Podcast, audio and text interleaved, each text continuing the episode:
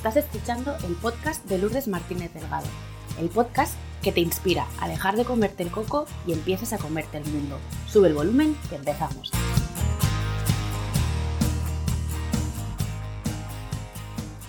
Hola a todos, ¿qué tal? ¿Cómo estáis? De corazón espero y deseo que estéis bien.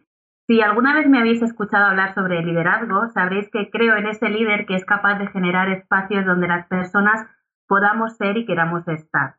Este evidentemente no es un concepto mío, no me lo he inventado yo ni mucho menos. Sin embargo, mi invitada de hoy es para mí la personificación de esta manera de estar en el mundo. Escritora, conferenciante, profe en más de 10 universidades, amante de la escudella, de las personas y de los gatos, está de aniversario porque este 2021 el Costa Group cumple 15 años ayudando a montar empresas rentables, éticas y felices. Shale, muchas gracias y bienvenida. Gracias, pedazo de presentación, por favor, es de conocerme mucho. Como te decía hace un ratito, es que te sigo desde hace mucho tiempo y me gusta, ¿no? Conocer a las personas más allá de, esa imagen, a lo mejor, ¿no? Que puedan proyectar a través de las redes o de charlas. Wow, pues es de amiguis total, lo del el toque de la escudella ya es lo más. Sabía yo que eso te voy a gustar a ti. Pues, Eche, bienvenida tú y tu historia. Y para las personas que todavía no te conozcan, pues cuéntanos un poquito quién eres. Sé que esta pregunta de quién eres no es sencilla, ¿no? Pero, eh, ¿qué haces? ¿Cómo nos ayudas? ¿Qué dedicas tu tiempo libre? A ver, yo siempre digo que está Marichel y está Chel. Marichel es, es, la persona que es tímida, que come escudella y que le encanta el chocolate y dedica el tiempo libre a viajar cuando puede y más ahora a yoga, a meditar, a leer, a estar con los suyos. Soy muy, muy de tribu y de casa.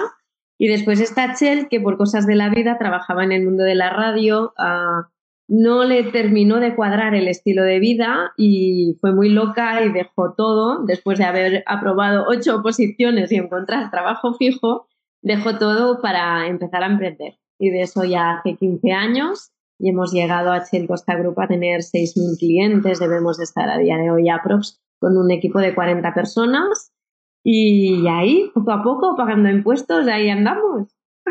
Sí, justo ahora, ¿no? Que coincide con el trimestre de los impuestos, estamos todos los... Em, imagino que en estos 15 años, ¿no? Que comentabas, habrás tenido que reinventarte, pivotar varias veces, ¿no? Decías eh, ocho posiciones, etcétera para, para seguir estando en el top of mind de tu cliente, para seguir siendo esa primera opción para tu público.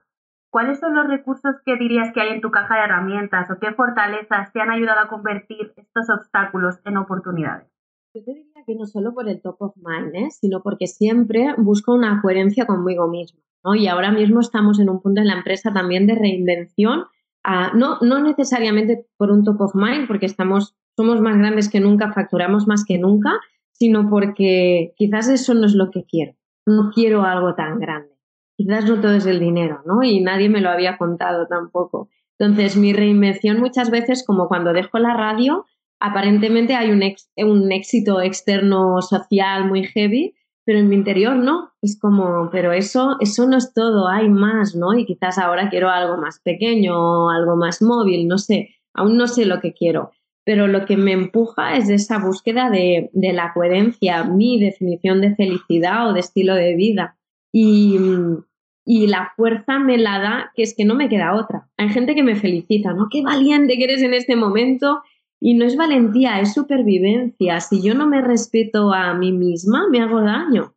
Ah, no, no puedo ser 100% feliz. Entonces, me mueve este, este amor a la vida, a las oportunidades, al querer tenerlo todo desde una ambición sana y el confiar que, que todos tenemos, no sé si es un destino, un camino de vida y que, que se trata de ir trazando, ¿no? Hay, hay una persona del mundo de la espiritualidad, Sergi Torres, que alguna vez en alguna conversación me dices que tú a veces ah, como que, que aplanas caminos o que les pones piedrecitas bien puestas cuando aún son arena, ¿no? Pues mira, pues quizás a mí me toca eso, pero no, no, no hay un truco que haz esto y todo irá bien. Yo intento no escuchar mucho los miedos, confiar que hay un camino que cada vez es, más mío y ando este camino sin más, no hay un secreto. Me parece súper interesante esto que dices, te iba a preguntar un poquito más adelante, pero ya que lo traes lo voy a recoger y lo voy a aprovechar, em, porque precisamente si no te he entendido mal, estás hablando de ese peaje emocional que se paga cuando uno es incoherente, cuando uno es, es inauténtico. Y de hecho, si no estoy mal informada, era un poco lo que ibas a abordar en este libro que ahora está en stand-by, que es eh, la cara B, ¿no? Em, ¿Cómo gestionas tú el éxito que estabas diciendo que habéis tenido eh, en este año pasado y ahora seguís teniendo este crecimiento empresarial cuando hay un contexto social marcado por una crisis sanitaria, una crisis económica? ¿Cómo, cómo te gestionas? Claro, yo, yo más allá del entorno, ¿no? Mm, sí, al principio de la pandemia, o sea, este boom viene en parte porque durante la pandemia ah, hemos hecho cada día 60, 56, 60 horas de consultoría diaria gratuita durante los tres meses de confinamiento, bajamos los precios a más de la mitad, me pateé directos y directos gratuitos y eso hizo, eso hizo que la, la demanda se disparara, ¿no? Entonces, es, eso por un lado, es como que vas contra corriente, pero estoy en un mercado que, siempre va a contracrisis, creo que lo llaman, ¿no? Que siempre crece cuando lo demás no crece. Y al final lo externo no, no me tiene que condicionar. Durante un año me ha condicionado, venga, tenemos que estar ahí, tenemos que dar servicio, fichemos a más personas porque nos faltan manos. Hasta que llega un punto que es, bueno, pero ¿es coherente este crecimiento con los valores de la empresa, con la cultura empresarial del Working Happy? Si queremos calidad de vida, ¿cómo podemos estar todos los especialistas del equipo con lista de espera trabajando una jarta de horas? Que no es coherente y al final aburriremos nuestro trabajo, no le daremos al, no seremos ejemplo de lo que predicamos y no disfrutaremos junto al cliente. Y es cuando propongo al equipo parar, todo el mundo está de acuerdo y, tomamos esa decisión de poco a poco vamos a ir apagando agenda para definir hacia dónde vamos y cómo queremos crecer porque el tipo de liderazgo que yo hago, que es el hacer familia, ah, requiere ah, de, mucho tiempo para cuidar el equipo, de tiempo para decirles a cada uno de ellos cómo estás, cómo están los niños de manera frecuente, más allá de las reuniones de, áreas o después de las reuniones de todos los 40. Entonces, si mm, necesito tanta energía y tanto tiempo para hacer eso, ya no hago mi trabajo. Yo no nací para ser empresaria. Entonces, en el momento que me tengo que estar más tiempo supervisando números o simplemente gestionando equipo ya no puedo escribir libros o hacer conferencias, que es lo que a mí me gusta, cuando ya no puedo pisar el barro es cuando digo, ay, ay, porque me voy a volver una académica teórica y voy a perder eso. Y no, yo por ahí no paso. Y, así hemos llegado, o sea, siempre hay este doble ritmo, el externo y el interno, y por en medio el del equipo, que por suerte estamos alineados y todo el mundo entiende que queda parar, pero básicamente es esto, que no sé cómo se entiende desde fuera, quizás es un locurón, ¿no? Pero para mí, a mis adentros, tiene todo el sentido.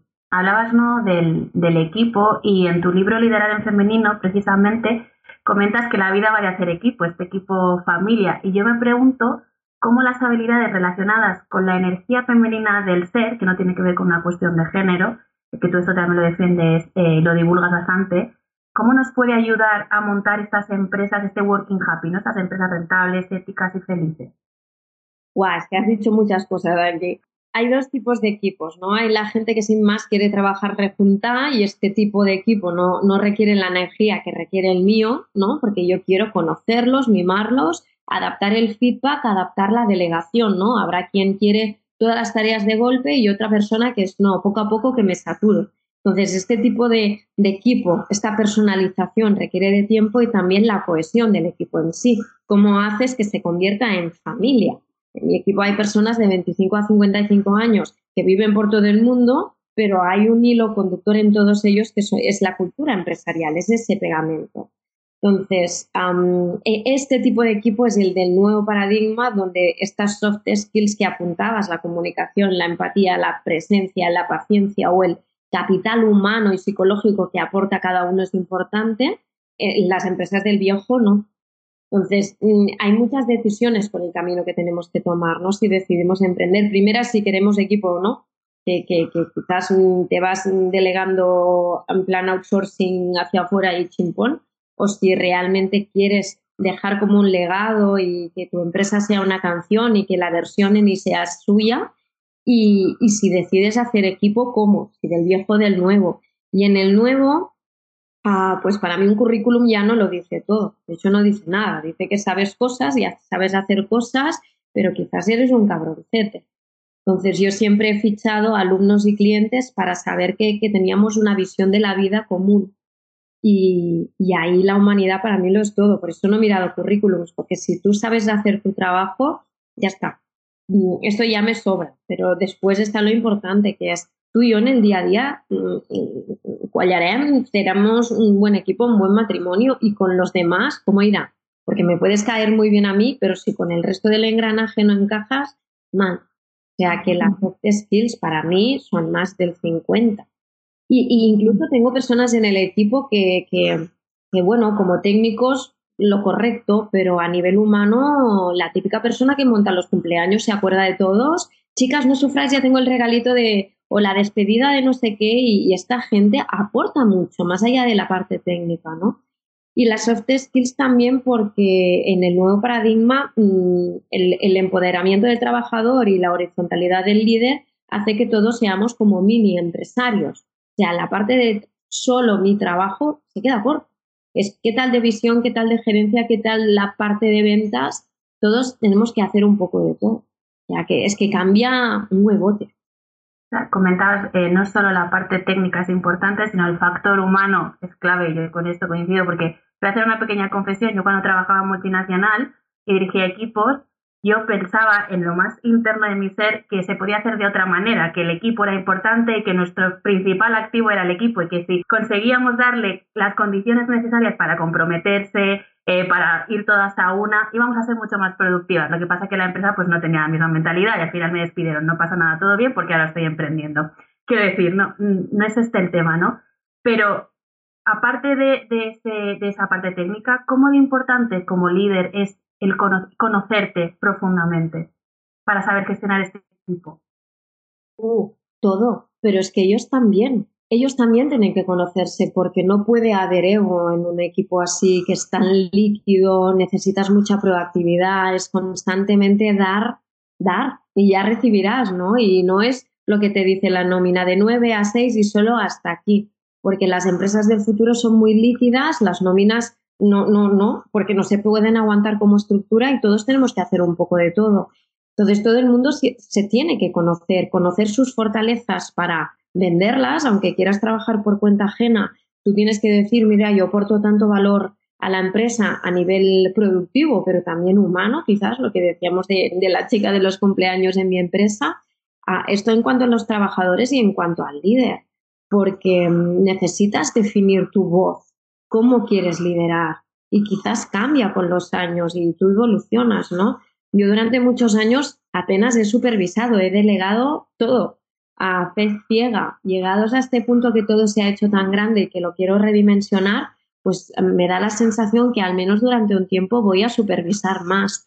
No condicionar, porque no, no, mi liderazgo no es de jefe dron de estar ahí encima todo el día, pero sí de entender más qué hace cada uno dónde va el dinero. Y esto porque se hace así y dudar, ¿no? Porque quizás mi cabeza ve maneras de optimizarlo distinto. O sea que, que depende del momento, si no te conoces, no podrás a, crear una empresa que te vaya bien. Al final son empresas a medida. Totalmente de acuerdo. Bajo tu punto de vista, con esto que estamos hablando, como líderes, como empresarios, como sociedad, ¿no? ¿Cuáles dirías que son los retos a los que nos enfrentamos y cómo podemos afrontarlos? ¡Guau! Esto es gordo. O sea, tenemos retos sociales compartidos, ¿no? Como esta polarización, que el ascensor social va a desaparecer y será una sociedad mucho más polar. ya nos pasa, ¿no? Hay gente que, ¿cómo vas de culo? Y a otra gente, ¿cómo vas? me aburro. Todo va de extremos. Y además aquí aparece una clase social que es la useless, sin utilidad, que es esa persona que no se sabe reinventar, no por cuestión ni de edad ni de formación, sino por mentalidad. Dice, esto siempre se ha hecho así y, esto de la pandemia ya pasará y no se reinventa. O sea que a nivel social es un cambio gordo. Después, cada uno los retos que tiene, pues mm, según la carrera que quiera. Si tiene claro que va a trabajar por cuenta ajena, pues ojito que cada vez hay menos nóminas y las nóminas son para gente imprescindible, brillante, con talento. Lamentablemente, si eres normalito, pues pinta todo muy jodido, ¿no? Si quieres emprender, pues otra vez, ser sincero con uno mismo. Eres emprendedor y tienes visión y tienes liderazgo y y no eres una persona tofu de esas que pasan desapercibidas, porque si lo eres, quizás te toca más intraemprender, meterte con otros a montar algo. Mm, o sea, mucha sinceridad. Y si ya estás emprendiendo, ¿en qué fase estás? ¿Estás empezando, estás escalando o estás en la fase mía de, ok, tengo el equipo, el dinero, los seguidores, pero hay nuevos retos como, por ejemplo, no aburrir ni aburrirte? O sea que, que otra vez el autoconocimiento nos dará las pistas para saber qué retos tenemos. Está claro que los americanos teóricos dicen, hay una fase en la empresa donde ya está todo consolidado y te tocan los huevos. Yo no me la creo porque el mercado cambia, que sí, yo me he retirado varios meses en mi empresa, pero la visión la seguía sosteniendo. Y en parte la cara visible seguía siendo yo. O sea, que retos los hay, los habrá, y una vez más es cuáles son los tuyos. No te creas que los retos de los demás, todo el mundo tiene que estar en redes, en TikTok, en Clubhouse. Mm, no, no asumas los retos de los demás como propios y piensa realmente cuáles son los tuyos. Y ahora que has tocado la figura de emprendedor, de los emprendedores, de los procesos de reinvención, seguramente esto lo verás mucho en consultoría y en el Mentoring Club también, esto de que tendemos a identificarnos con nuestros resultados. ¿Cómo podemos tomar distancia emocional? Claro, esto, esto requiere ya trabajo interior interior tirando a terapia o alguna cosa. Mm, a mí me va muy bien el tema de tener un nombre que no es el mío. Yo soy Marichelle en la privada, Chelle es una que trabaja, va a trabajar, entonces cuando se pone el, el chip de trabajo ya no tiene miedos, porque trabaja para otra que se llama Marichelle y tiene que cumplir, ¿no? Y eso me da una distancia que tanto si las cosas van bien como no, da igual, porque mi trabajo no me valida, yo ya soy eso por un lado. Por otro lado, es muy triste el movimiento emprendedor. Yo soy muy crítica como emprendemos aquí, porque todo es en búsqueda de algo. No estamos dispuestos a disfrutar del camino y a aprender del camino. Ya vamos enfocado en el resultado. Y Chen, ¿cuánto tardaré a que esto sea rentable? Y ya les dices que una empresa de media genera beneficios al segundo año y ya intentan como acelerarlo, ¿no? Y publicidad y lanzamientos y queman las empresas y muchas no llegan ni al año de vida, al 50% y el 90% a los 10%. Y, todo el mundo está buscando como la aspirina pim pam rápida, ¿no? A mí eso me, enfada, porque estamos perdiendo la, la oportunidad del emprender es crecimiento personal, pero vivimos con esa ansiedad, con el foco del dinero, también por, por el tipo de políticas que hay a nuestro alrededor, que no nos dan ningún tipo de seguridad y no sé, no sé. Ah, en otros países emprender es otra cosa. Es, es poderte permitir escucharte y a dónde quieres ir y disfrutar de las pequeñas cosas. Yo ya hablo con este y ahora con el aquel y aquí nos tienen el, el tarro comido y, lleno de miedos. O nos creemos que tenemos que, necesitamos mogollón de dinero al mes para vivir. Pues no sé, eso ya es algo muy profundo, ¿no? Pero no sé si es real todo lo que nos estamos diciendo a cada uno. Y tenemos unos estilos de vida como muy heavy y unos estándares muy heavy. Y es que la vida es otra cosa. Eh, resueno mucho con esto que dices, ¿no? Yo he pasado, en este año y medio que llevo eh, emprendiendo, he pasado por todas esas fases que tú has comentado, he pasado por todas, por el cortoplacismo, por el, bueno, pues invierto en Publi porque necesito más clientes ya, hasta que llegó un momento que estaba tan frustrada y con tanta ansiedad que dije, para, ¿es esto lo que quieres? ¿Emprendiste para esto? ¿Es esta la solución? Vamos a hacer el camino a la inversa. Has empezado construyendo la casa por el tejado. Para, que todavía estás a tiempo de construir por los cimientos. Tardes lo que tardes. Y si no sale como tú tenías previsto, encontrarás otra vía, encontrarás otra manera.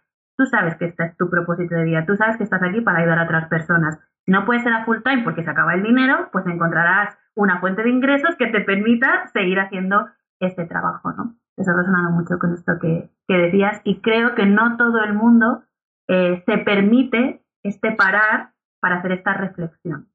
Porque la necesidad los mueve, o porque hay apego al resultado. Lo que haces tú es desapegarte, tú, tú deseas eso, haces pasitos, con, cada paso se activan cosas hasta que no andas, es obvio que el resultado no lo ves, es como el Everest, hasta que no te acercas no lo ves, pero tú estás mm, mm, desapegada y no condicionas el cómo. Ah, muchas veces jugamos a ser dioses. Esto tiene que ser ahora y así.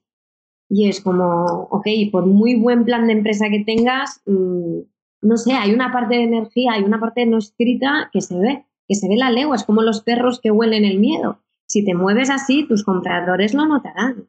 Totalmente de acuerdo.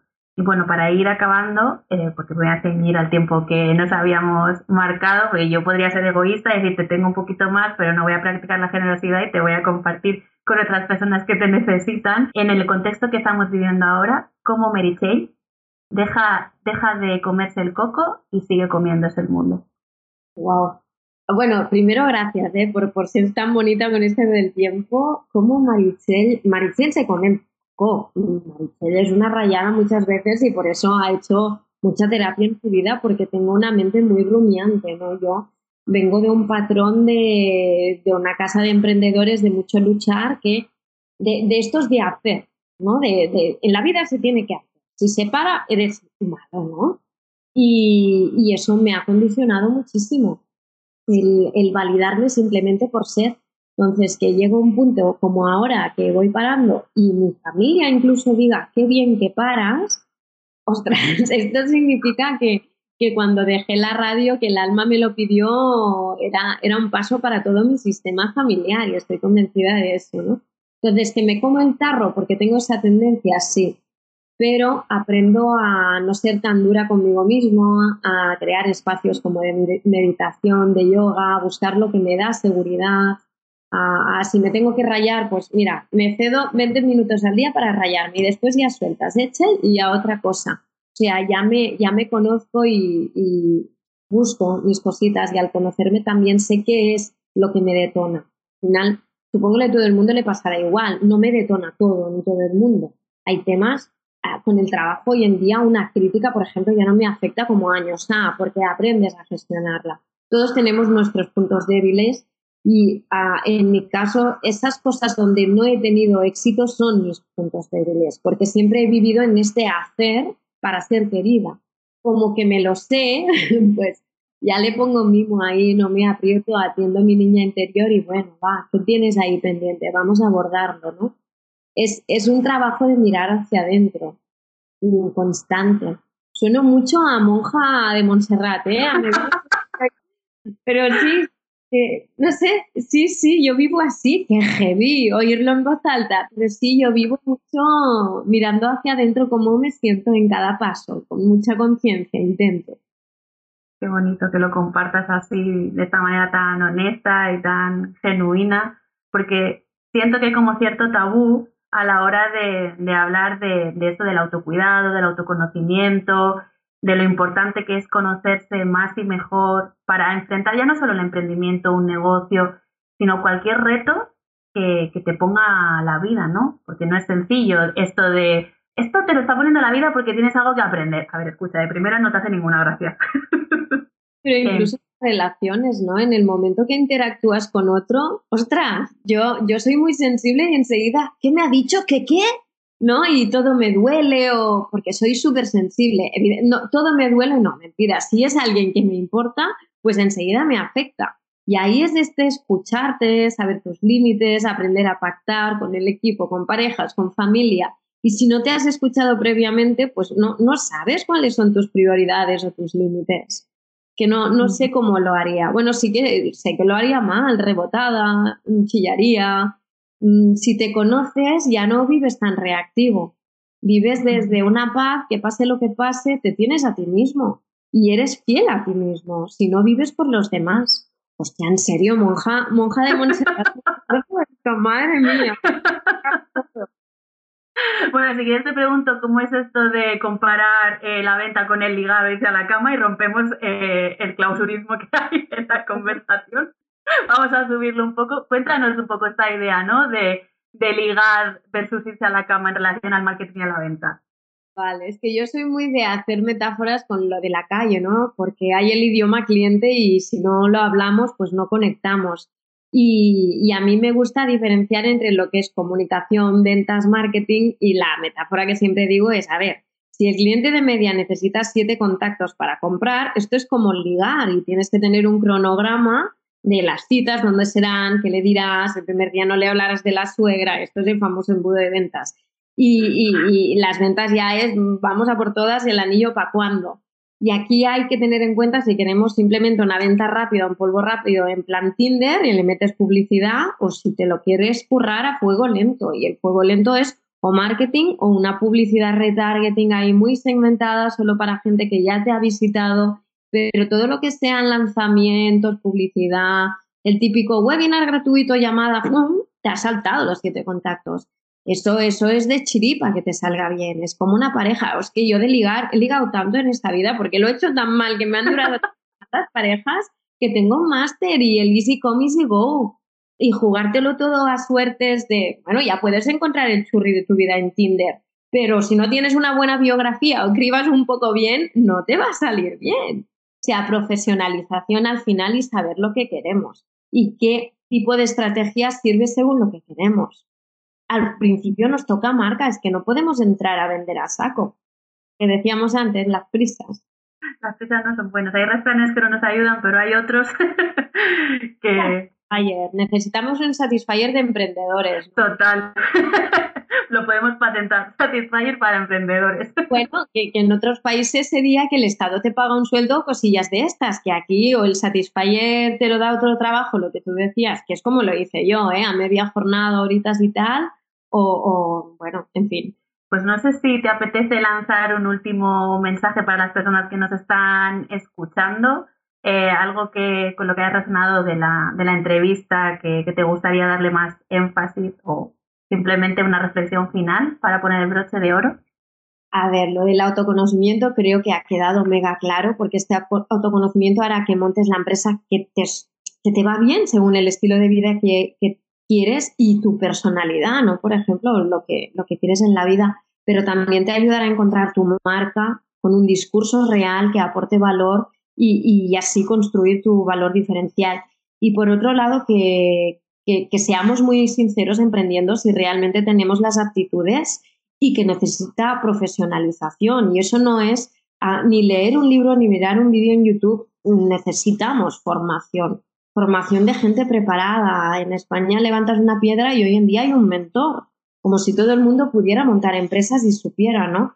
Mi recomendación es elegir a personas que lleven más de 10 años porque es el ciclo mínimo de una empresa y personas que no vendan su éxito, sino que puedan tener ah, múltiples fórmulas porque cada uno tiene sus circunstancias y, y tenemos que jugar varios trucos, varias cartas, cuál es lo que te encaja a ti que elijamos bien, que seamos críticos y que entendamos que, necesitamos una profesionalización, que emprender no es fácil, si no lo haría todo el mundo y le iría todo el mundo bien, ¿no? Y que eso no significa que sea sinónimo de contratarme a mí, para nada.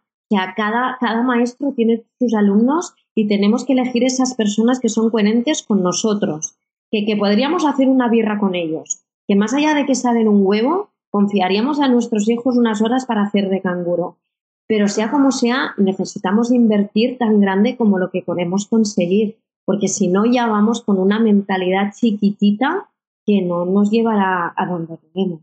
Que ahora no sé si tenéis lista de espera para el mentoring, cualquier persona que, haya resonado con tu mensaje, con que quiera, ¿no? Que seáis vosotros los que les acompañéis en este, en este camino, ¿en dónde os pueden encontrar?